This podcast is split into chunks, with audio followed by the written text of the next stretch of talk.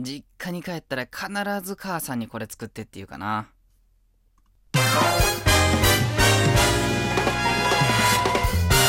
タンラジ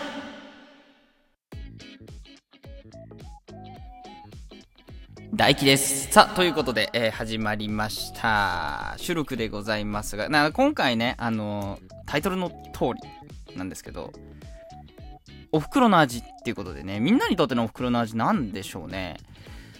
大輝にとってのお袋の味は、意外かもしれないんだけど、あんまり和食っぽくなくて、油淋鶏。油淋鶏なんだよね。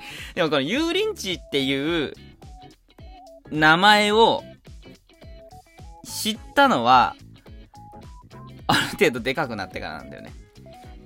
油淋鶏ってまた知ってます？中華料理なんですけど、揚げた鶏肉にね、あの、ネギとか、あの、唐辛子とかが入った、ちょっと甘辛い感じのソースをかけていただく、まあお肉料理なんですけど、あれね、ずっとね、あの、ネギのソースをたっぷりかけるからっていうことで、ネギソースって呼んでたんだよね。油淋鶏をネギソースって呼んでたの。何かこう、例えば部活でいい成績残しましたとか、ね、テストでいい点取りましたとか、ね、なんかこう、季節ごとのイベントですとか、ね、母さんが言ってくるわけですよ。来季、何食べたい？今日。好きなもん作ってあげるよ。すかさず食い気味にね、ネギソースって言ってたんだよね。うん、ネギソース。なんかね、好きなんだよね。で、これをお袋の味と呼ぶのかどうかみたいなとこあるかもしれないんだけど、ね、母さんの作るネギソース、あもとい油淋鶏が一番好きだったんだよね。でね、あの、大輝結構料理ね、レシピ通りしっかり作りたい人なのよ。だこう、大さじ1、大さじ2とかさ、焼き時間10分ですとか、基本全部守りたいの。あの、あんま代替品とかも使いたくないのよ。食材これって言われたらそれ揃えて使いたいし、基本的にはね。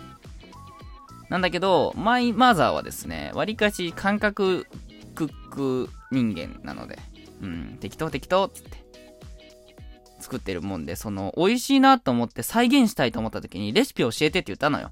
ネギソースじゃなかった。油淋鶏のレシピ教えてって言ったらね、あー、いつもなんとなくで作ってるんだよねって言われて、え、なんとなくで油淋鶏作るんだと思って。だから結局教えてもらえなかったから、自分でレシピ調べて作ったのよ、油淋鶏。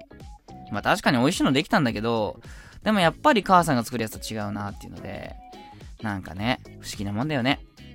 母の作るものがいいなっていうのなんかあるね。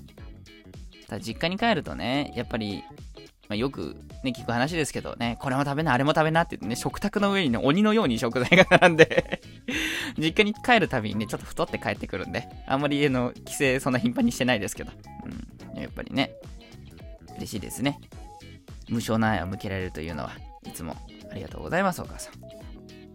ね、本人にもちゃんと伝えようと思いますが、ね、皆さんのお袋の味って何でしょうか？よかったら教えてください。私にとっては、油淋鶏。呼び方はネギソースでした。今日はそんなお話。短いね。またぜひ次の収録聞いてください。ちょっとね、あの、大輝のパーソナルな部分もね、お伝えしていこうということで、撮った収録でございました。それではまたお会いいたしましょう。大輝でした。